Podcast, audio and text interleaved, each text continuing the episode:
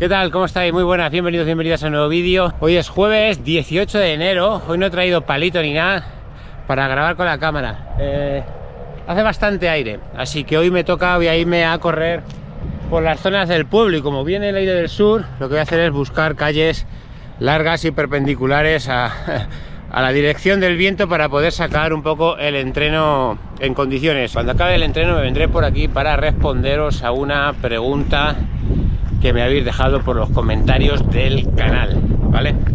Así que nada, yo para hoy me tocan 12 kilómetros a ritmo suave, un minuto más lento que el ritmo de 10K, ¿vale? El segundo ritmo suave que tenemos, un minutito más lento que el ritmo de 10K. Y ayer hice, después de las series de 200, 200 y 400 que tenéis por el canal, ayer hice 13 kilómetros en el gimnasio, la primera vez que me voy a entrenar eh, así tantos kilómetros a una cinta y me recomendó la, me recomendaron en el gimnasio que me subiera la cinta esta que es curva, esta que está muy de moda.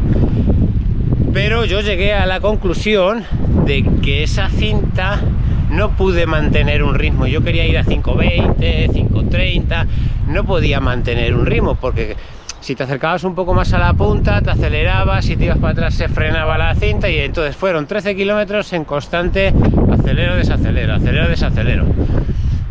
Y bueno, no me quedé muy conforme, así que la próxima vez que tenga que ir al gimnasio a entrenar, hoy debería haber elegido también ir al gimnasio, porque bueno, el día está un poco worry pay, pero bueno, como no llueve, ayer llovía, pues hoy vamos a hacer lo que podamos.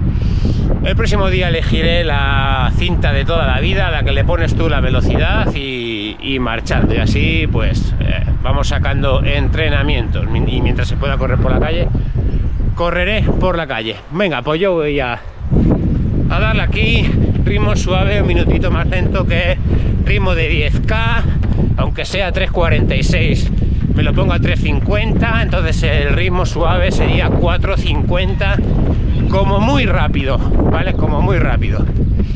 Se trata de ir acumulando volumen de kilómetros semanales y ya mañana me toca fiesta, freno de umbral, rodaje largo con umbral. Venga, eh, termino el entreno y vamos con la pregunta. Bueno, entrenamiento salvado, entrenamiento realizado 12K, 4.54, 58 minutos. Vamos con esa preguntita que tenemos por aquí. Vamos a ver, que la leo. Buenos días, tengo una duda. En las 15 semanas que voy a hacer de entrenamiento para una media maratón, eh, ¿qué incremento semanal de kilómetros tengo que hacer? ¿Sumo dos o tres kilómetros cada semana? ¿Cómo lo hago? Y ahora ya otra pregunta, ¿vale? Ahora respondemos. Y la última pregunta es lo de test de carrera. ¿Cada cuántas semanas los hago para ver cómo estoy de forma?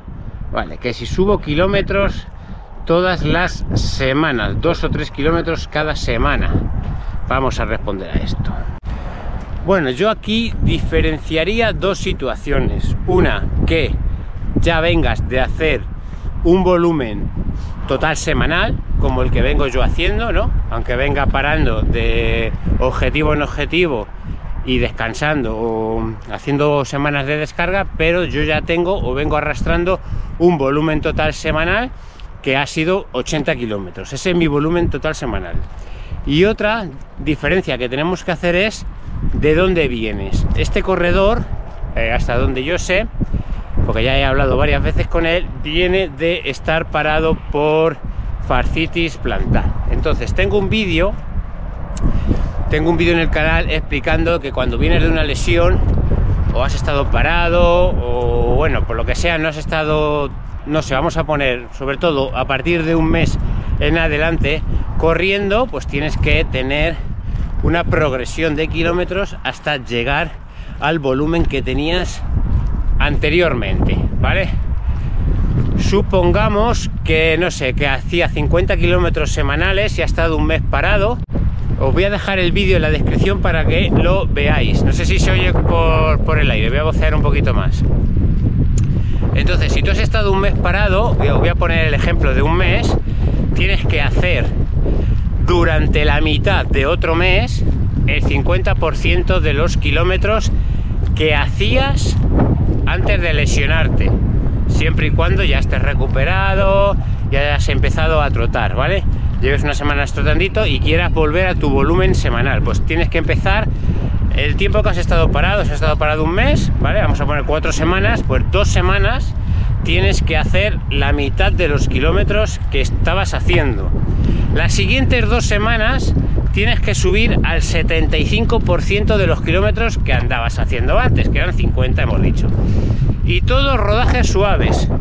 Y ya a partir de ese mes de entrenamiento, si tú te encuentras bien, no arrastras molestias, estás, muy importante, estás asimilando bien ese 75% de los kilómetros, porque puedes empezar a tener, pues tengo sobrecarga en el gemelo, tengo sobrecarga en el sóleo, te está diciendo que no estás eh, asimilando bien tus músculos, están teniendo problemas para asimilar esos kilómetros.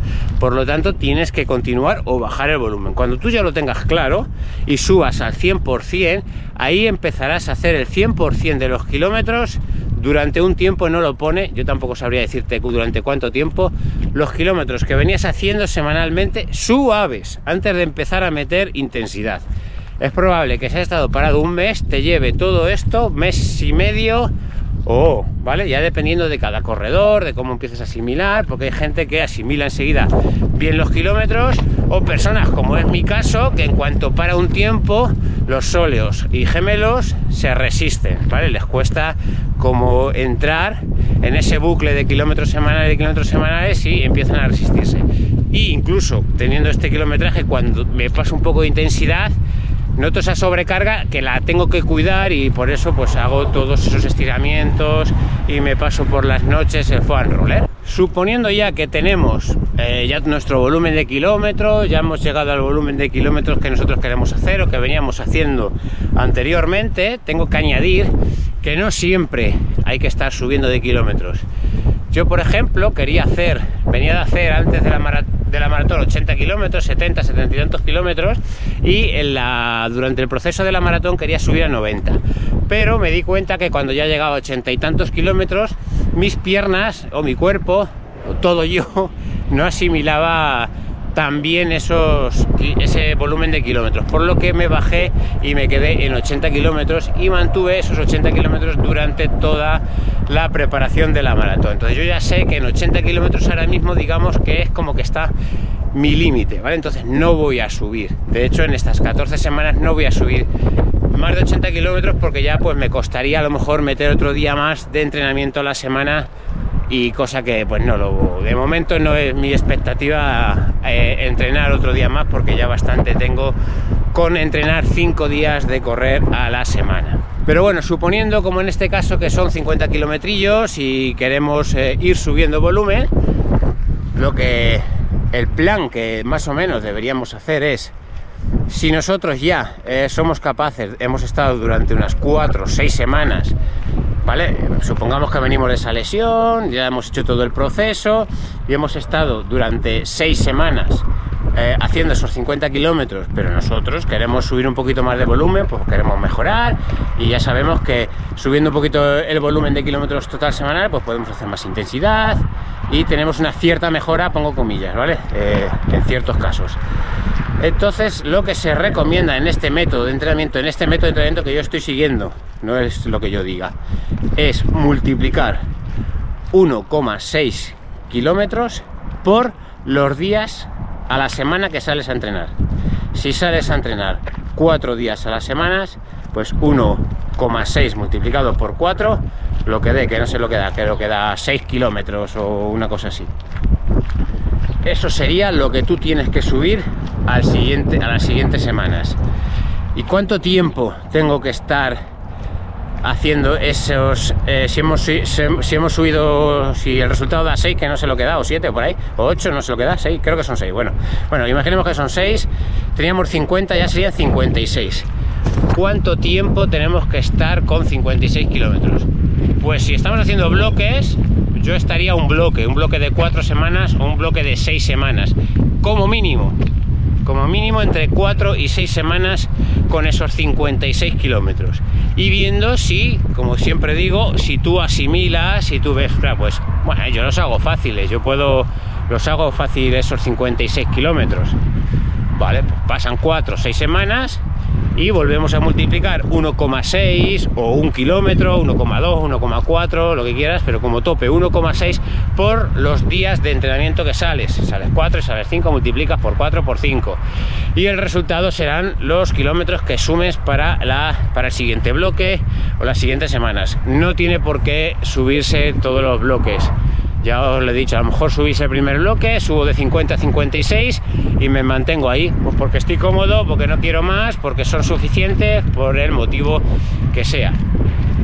Y luego hay muchas preguntas de cuántos kilómetros tengo que hacer para una maratón, para una media maratón. Aquí contra más volumen hagas, pues más, más rápido vas a correr, vas a mejorar más.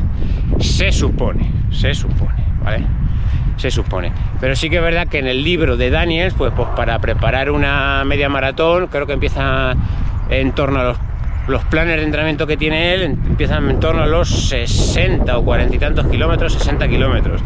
Para los de 10 kilómetros igual. Entonces, bueno, podríamos tener una base de cuántos kilómetros para preparar para preparar un día pues que depende, depende de los ritmos, depende del corredor. Aquí hay muchos factores que no yo como persona o corredor autodidacta no sabría responder. Cada corredor pues puede asimilar un volumen, otros asimilan otros, ¿vale? Y luego a la pregunta de eh, los test, test de cada, cada cuánto tengo que hacer los tests. Bueno, yo los test, eh, como entrenamos por bloques, bloques de carga y descarga, yo los test los hago en las semanas de descarga. Pero no todos los tests los hago en modo competitivo. Y me explico, pongo el ejemplo de que estoy preparando ahora la media maratón, hemos, he tenido una mejora de eh, ritmo de entrenamiento, he estado entrenando, voy a entrenar tres semanas, la semana que viene tengo semana de descarga, voy a hacer un test de media maratón pero no voy a correr la media maratón al ritmo de media maratón, al ritmo nuevo, porque no estoy preparado para correr a ese, ritmo. Podría decir, bueno, pues hago un test hasta ver dónde llego, a ver cómo me encuentro. Pues sería gastar balas, sería gastar balas. Yo creo que es más sensato y más inteligente hacer ese test a ritmo de maratón, ¿vale? Que son unos 10-12 segundos más lento que el ritmo de media y sacar las conclusiones, datos eh, de cómo me he sentido en esa media maratón a ritmo nuevo de maratón y decir, bueno, pues me he sentido cómodo o voy pegado o bueno, pues las conclusiones que tengamos que sacar esa, en ese test, pues hace un test y saco conclusiones y al siguiente bloque pues decido, decido pues oye, me he encontrado el ritmo de media el ritmo de maratón corriendo media maratón me ha sido muy exigente, va a ser exigente porque al final es 21 kilómetros al ritmo de maratón, no tiene por qué ser fácil. Entonces sacan conclusiones que me ha sido, pues a lo mejor hay que bajar el ritmo o hay que tocar, no sé, eh, ciertos aspectos o decir, bueno, como me ha costado correr media maratón a ritmo de maratón, el siguiente bloque, que son otras cuatro semanas, luego tengo la media maratón de Valdepeñas, pues decido volver a correr la media maratón de Valdepeñas a ritmo de maratón. Que se me da bien y yo veo que la media maratón de Getafe ha sido genial, pues a lo mejor decido correr la de Valdepeñas al ritmo de media o hacer 10 kilómetros a ritmo de media y otros 10 a ritmo de maratón, vale, voy sacando esas conclusiones y voy decidiendo. Pero no todos los tests se hacen o los hago o se deberían hacer a ritmo de competición. O depende, porque a lo mejor estás preparando una media maratón y el test haces un test de 10k, de 10 kilómetros, entonces ahí sí lo puedes hacer a ritmo de competición para ver si has mejorado o no has mejorado. Si estás haciendo una maratón, tendremos varias opciones, hacer test de medias maratones a ritmo de maratón para ver qué tal de piernas te encuentras, hacer una media maratón a ritmo de competición, pero también podría gastar una bala, ¿vale? Porque al final son, eh, son competiciones exigentes que te van a dejar lastrados durante unos días. Entonces al final hay que. Bueno, hay que testar también cómo se hacen esos test, ¿no? Hay que, bueno, pensarlo. Para eso, bueno, pues un profesional te puede ayudar. Bueno, compañeros, compañeras, hasta aquí el vídeo de hoy. Espero que os haya gustado. Si tenéis alguna duda, comentario, sugerencia, ya sabéis que podéis dejármelo en la cajita de comentarios. Nos vemos en un próximo vídeo. Pásatelo bien, disfruta, sé feliz. Hasta el próximo vídeo. Un saludo. Chao.